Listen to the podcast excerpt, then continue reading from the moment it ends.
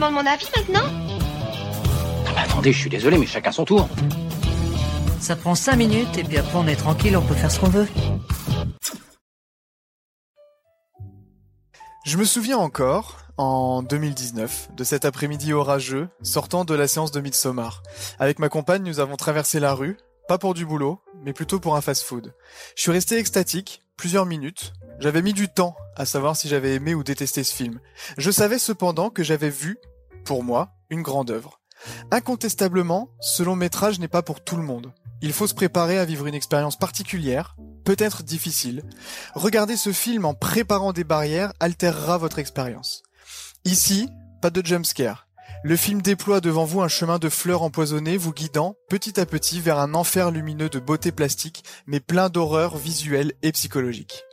L'étrange se mêle au fabuleux, le glauque à la folie. La lumière de Paweł Pogorelski est exceptionnelle. Les plans sont d'une richesse, d'une beauté et d'une composition rare.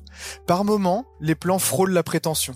Harry Astor se regarde filmer, faisant durer certains plans pour se satisfaire dans ce plaisir d'être doué. Comment lui en vouloir? On ne peut pas.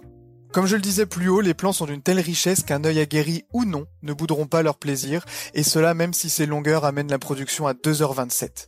Et en plus, ce film est totalement éligible à plusieurs visionnages. Cette durée peut paraître anecdotique, mais si vous entrez pleinement dans cet univers, elles représenteront une épreuve. Si vous êtes totalement détaché du film, ces 2h27 pourront vous paraître comme une éternité. Les mouvements de caméra sont précis et suivent un sens de narration qui enterre la grande majorité des productions horrifiques actuelles. Ari Aster utilise tous les outils possibles afin de raconter son histoire, comme il l'entend. Il n'est pas question ici de faire de concessions à qui que ce soit, ni au personnage, ni au spectateur.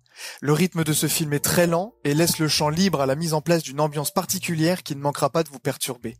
Tout est lumineux, tout est beau, Vert, bleu, blanc.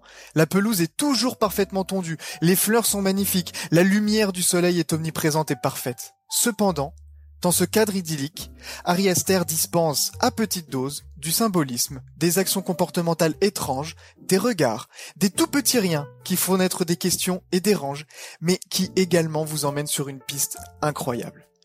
L'horreur est en plein jour. Ici, on est très loin des images sombres des films d'horreur actuels qui se basent sur le noir pour essayer de vous faire frémir avant de vous planter un jumpscare dans les dents tout en explosant vos tympans. Au milieu de cette ambiance malsaine et perturbante interviennent dans de rares moments des séquences d'une violence inouïe. Ce qui était insidieux devient tout à coup visible. On encaisse les images de plein fouet, sans aucune préparation. La mise en scène d'Ari Aster nous laisse deviner les événements sans jamais nous préparer au choc visuel. D'une rare violence, filmée crûment, sans échappatoire, la violence prend possession de l'écran, on ne respire pas, on ne veut pas voir, et pourtant c'est là, devant nos yeux. Ces yeux qui, durant le film, reverront ses plans, par flash, à l'instar de Danny, qui sera hanté par ses visions macabres. Tout ceci est accompagné d'un décor bien que simpliste en apparence, mais qui offre des niveaux de lecture multiples, grâce aux runes, aux fresques murales, aux bâtiments rudimentaires, dans lesquels la caméra ne pénètre que très rarement, aux tapisseries, annonçant les événements futurs. Tout est préparé, calculé, parfaitement calibré et exécuté pour vous perdre et vous faire réfléchir. Chaque coin d'image est important. Le travail du décorateur suédois Nils Svensson est subtil, brillant, et la caméra d'Ari Aster lui fait honneur. De son côté, le montage est incisif, inspiré et cruel avec le spectateur. Ari Aster a su s'entourer d'un casting parfait et se révèle être un incroyable directeur d'acteurs. Florence Pug porte le film sur ses épaules et transmet la moindre de ses émotions de façon remarquable, rendant le tout encore plus convaincant. L'expérience cathartique qu'elle subit prête à de nombreuses interprétations, et ça, ce sera à vous de vous faire votre propre avis. Les acteurs ne sont pas en reste, ils participent tous à la confection de ce conte de fées horrifique. On peut cependant regretter certaines réactions étranges et illogiques des personnages. Soit, on le balaye vite. Les thèmes de la famille, du deuil, la dépression, la rupture et la désintégration d'un couple ou encore l'appartenance enivrent ce long métrage rudement mené par un réalisateur très talentueux et dont j'attends avec impatience Disappointment Boulevard. Le film divise et divisera toujours. Ce que je peux simplement dire, c'est que je le recommande, regardez-le, discutons-en.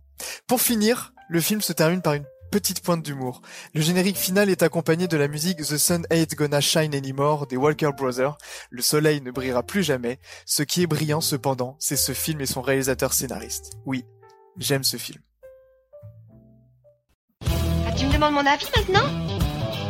Ah bah attendez, je suis désolé, mais chacun son tour. Ça prend cinq minutes et puis après on est tranquille, on peut faire ce qu'on veut.